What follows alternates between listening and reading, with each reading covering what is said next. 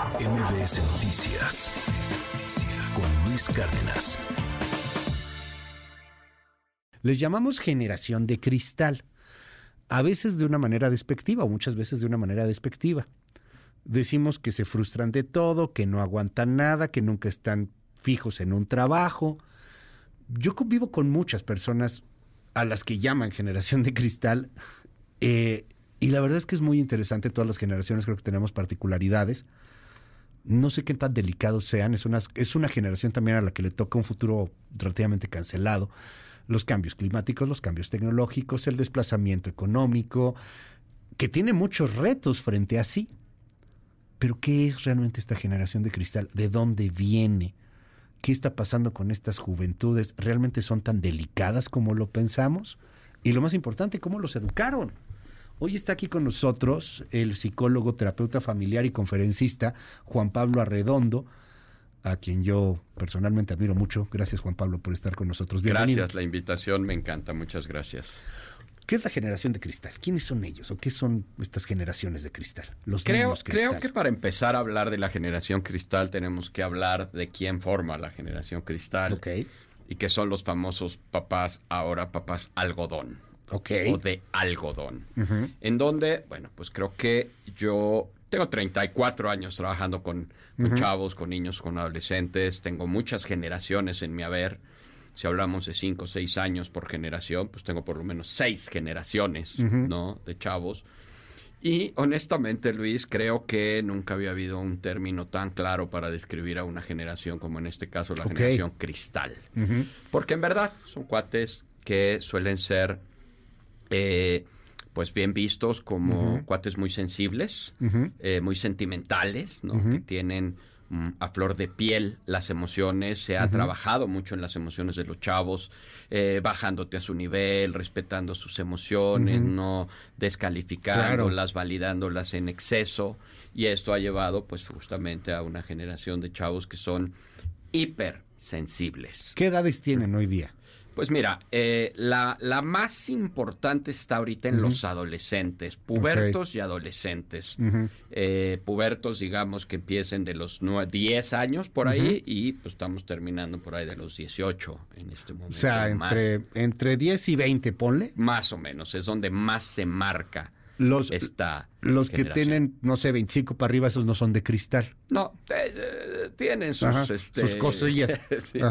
Tienen sus delicadezas, pero bueno, los más, como digamos, los más frágiles, y de ahí viene justamente el término cristal, están oscilando en estas, en estas edades. Yo no tengo hijos. Eh, los niños cristal provienen de una crianza de padres de algodón. Ah, eso iba. ¿Por qué? Porque finalmente los tienen entre rosas. Los es que te, digo, yo. Súper cuidados. Yo no tengo hijos, decidí no tener hijos. Eh, pues no puedo hablar mucho de ese tema en la experiencia personal.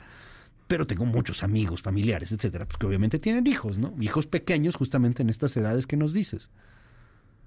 Hay unos que sí dices, no manches, o sea, los bañan casi que con agua de garrafón, los tienen aislados de cualquier otra cosa. No les vayas a decir algo porque se va a traumar el chiquillo.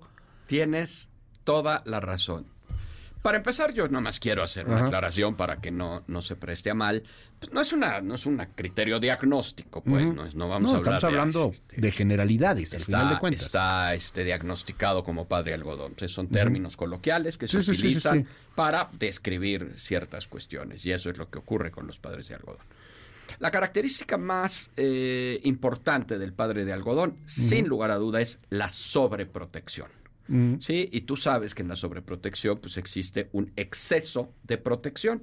Es decir, se tiene a los chicos en una burbuja, se tiene a los chicos en un espacio en el que se busca que no les pase nada. Justo por lo que acabas de decir, porque se van a traumar, porque se van a hipersensibilizar, porque les va a hacer daño. Y entonces este exceso de cuidado lleva a pues crear finalmente niños muy frágiles, muy débiles, muy vulnerables, que esa es la parte cristal pues no tan agradable, porque pues que mi hijo sea sensible está padre, que mi hijo sea sentimental está padre, que mi hijo sea emotivo está padre, pero no está padre que mi hijo sea frágil, que mi hijo sea débil, que mi hijo se rompa con facilidad. Y ahí es en donde está eh, crianza sobreprotectora, eh, pues juega un papel muy importante. La pregunta obligada que muchos papás hacen es, ¿cómo saber si estoy siendo un papá sobreprotector? Yo siempre digo que hay dos criterios muy sencillos. El primero, si tú estás haciendo por tu hijo algo que por edad y por etapa de desarrollo ya podría o debería de estar haciendo solo, está sobreprotegiendo. Por ejemplo, cualquier cosa, bañarse, vestirse, comer, ir, este, cruzar, este, lo que sea. ¿no? Este, o sea, todavía te parto la carnita. Ya tiene 12 años, no inventes, por ejemplo, ¿no? cualquiera de los Déjaselo, ¿no? Por eso digo, estás haciendo algo por tu hijo que ya podría o debería de estar haciendo solo, ¿no? Y ahí pues, hay un esquema de sobreprotección. Yo tengo papás que todavía a los 10 años, por ejemplo, le abren la llave al niño en el baño y luego le gradúan la temperatura para que el niño ya nada más entre con la... ¿Cómo, este ¿Cómo, podrían terminar por ser estos niños cuando sean adultos? Porque la vida te agarra unas madrinas buenas. Totalmente. O sea, ahí sí nadie te va a estar regulando, nada no te van a estar cuidando. Y si tú llegas tan protegido, pues me imagino que la frustración está cañona cuando te das cuenta de la realidad, ¿no? Es, es un hecho absoluto. La sobreprotección es para mí la gran paradoja de la educación. ¿Por qué? Porque finalmente por amor estamos fastidiando a nuestros hijos. ¿Por qué? Voy a decir algunas, son más. Sí, sí, sí. Pero la sobreprotección de entrada no proviene de la necesidad del niño de ser sobreprotegido, proviene de la necesidad del papá de sobreproteger. Soy yo el que me siento bien sobreprotegiendo.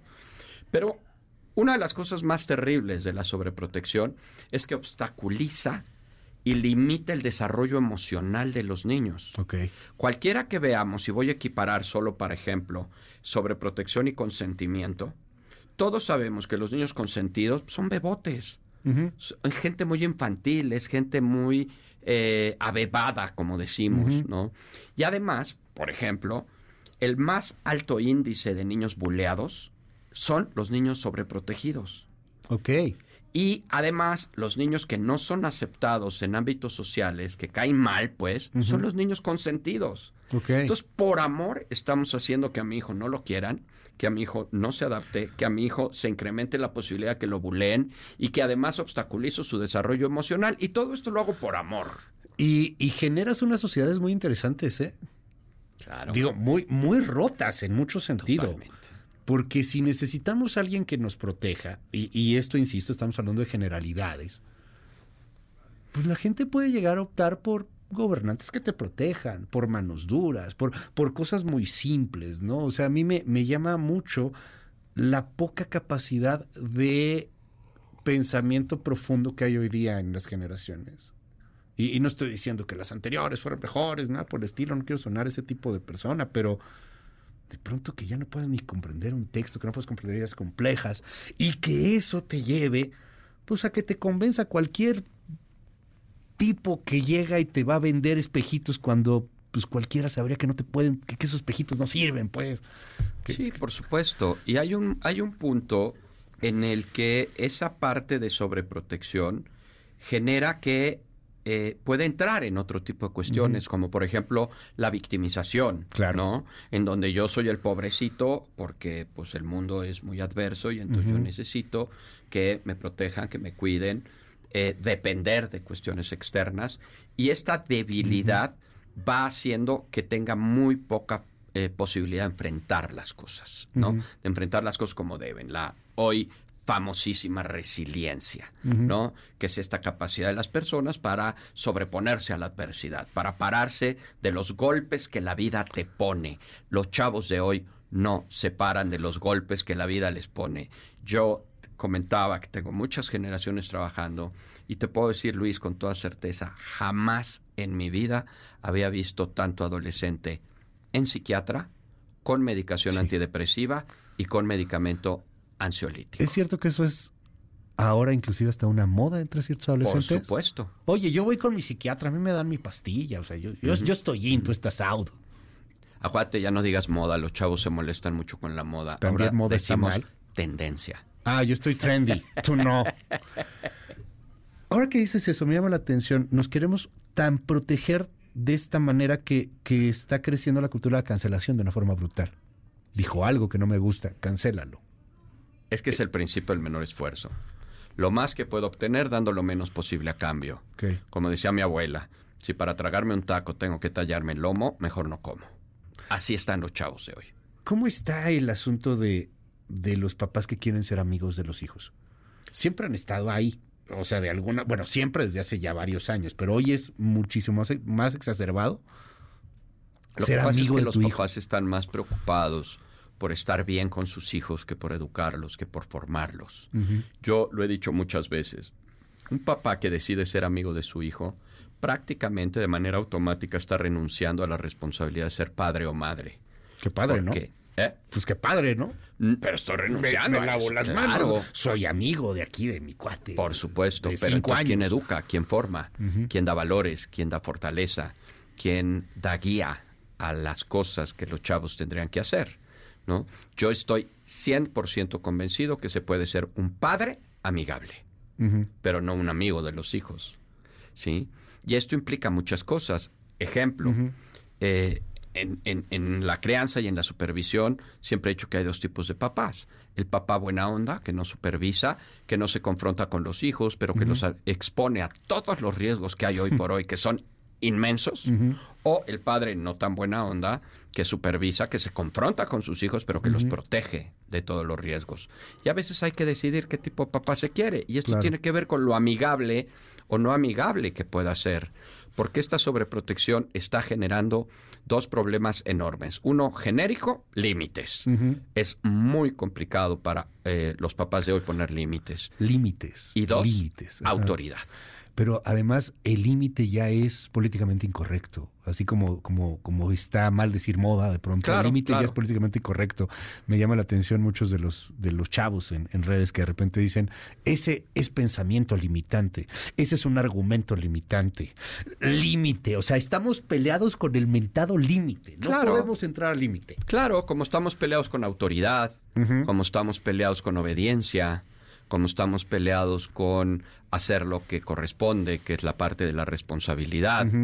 Eh, si me lo permites, para un eh, diccionario, pequeño Larousse ilustrado, por cierto, un límite es el fin extremo o punto máximo al que puede llegar algo. Ok. ¿Dónde está lo malo? En crianza, poner un límite. Es decir, el fin extremo, punto máximo al que puede llegar qué? La conducta, el comportamiento, las acciones de nuestros hijos. Hay que parar en donde ya no esté permitido eh, pues, ciertas conductas. Dime algo, Juan Pablo, ¿qué tanto influye hoy día en estas nuevas generaciones el eh, hiperestímulo de los celulares y de las redes, el exceso de dopamina que tenemos viendo Mil por ciento. Mil por ciento. Lo quiero ahora, lo quiero en este momento. Sí, es la famosa cultura de la inmediatez, proviene, sí, de los avances tecnológicos, ¿no? Yo pongo un ejemplo de cómo te daban antes una mamila cuando empezabas a rechinar, no a llorar cuando eras bebé, y cuánto tiempo tardan hoy en ponerle una mamila a un niño en la boca, ¿no? con este, los microondas, con el agua que ya está purificada, con la leche en polvo. Sí, sí, sí. Es, es increíblemente más rápido. Entonces estamos habituados a que nuestros hijos tengan todo de manera inmediata. Y esto pues tiene repercusiones sociales y culturales muy importantes, porque el principio del menor esfuerzo pues no solamente es eh, quiero lo más dando lo menos, sino también implica el de pronto la renuncia a un montón de cosas, que era lo que tú decías. Nunca habíamos visto tanta deserción escolar, nunca habíamos visto tanta deserción eh, laboral. ¿Por qué? Pues porque si eso me implica esfuerzo, entonces lo dejo, lo abandono, lo cancelo. La vida es complicada y, la vida te va enseñando a base de golpes muchas cosas. Suena espantoso, pero es la realidad. Y, creo que uno debe tener cierta tolerancia a la frustración, a que las cosas no salgan como tú pensabas que iban a salir, a adaptarte eh, estos pensamientos de pronto que, están ahí eh, entre, entre muchos terapeutas de, oye, no, no trates de dominar el mar, mejor adáptate a ver cómo nadas o surfeas dentro del mar. Pero me parece muy peligroso que, sean generaciones que, van a querer dominar ese mar, que, se van a frustrar a la mínima. Y, y que, y que quizá no vayan a, poder aceptar los golpes que la vida pues, te termina por dar. Al final, ¿qué pasa ahí, Juan Pablo? Cada quien te va poniendo en su lugar. El destino te lleva donde te tiene que llevar a base de golpes, ni modo. El, el problema, y, y, me regreso un poquito, la tolerancia a la frustración es la capacidad de una persona para soportar o tolerar que las cosas no siempre resulten como uno quiere. Sí, claro. Yo me pregunto, no en qué mundo, sino en qué universo las cosas siempre pueden ser como alguien quiere. Esto quiere decir que enseñar a nuestros hijos a tolerar la frustración no es poca cosa. Y la única manera real de que un hijo aprenda a tolerar la frustración es a través de la frustración. Lo tienes que frustrar. Hay que frustrarlos. Pequeñas, grandes dosis de frustración en los niños no solamente son deseables, son necesarias. Claro. El niño tiene que aprender que las cosas no siempre van a ser como él quiere. Y dos, la tolerancia a la frustración la tenemos que combinar con reacciones eh, o con respuestas ante la situación frustrante. Es decir, si algo no es como yo quiero, yo puedo tener una reacción impulsiva, desproporcionada, berrinchuda, caprichosa, voluntariosa, agresiva ante eso que no es como yo quiero, o una respuesta que es adecuada, que es tranquila, ecuánime, proporcional, socialmente aceptada, negociada ante eso que no es como yo quiero. Es decir, tenemos que enseñar a nuestros hijos, por un lado, a frustrarse y por el otro lado, a responder en lugar de reaccionar. Juan Pablo, se nos va el tiempo. Tengo una brutalidad de mensajes. Este, mucha gente eh, hablando de, temas que dicen esto es lo mejor que has tenido y te escucho desde hace ocho años. Este, gracias. muchas gracias. Hola, muy buenos días, felices por el programa, buena entrevista, me interesa mucho, sigan con este tipo de temas. Podrían preguntar rápido, ¿es correcto que el hijo tome decisiones y se haga responsable de ellas? O cuándo debe de hacer esto, cuando falla debería de entrar el papá y la mamá al rescate. No, yo creo que hay que dejarlo decidir desde edades muy tempranas hacia las cosas que correspondan decidir a un niño de esas edades. ¿Sí? No le puedes pedir a un niño, por ejemplo, y es un pleito que yo tengo, que un niño de seis años decida con qué papá va a vivir, o peor aún, decida si va a ver a su papá o no. Es que no lo quiero ver. Como no lo quiere ver y no lo quiere ver, pues no lo ve. Legalmente hablando, ni que siquiera puede hacer y que puede repercutirle no ver a su papá a futuro. Y luego están en terapia porque su papá no los peló cuando decidieron a los seis años no verlo.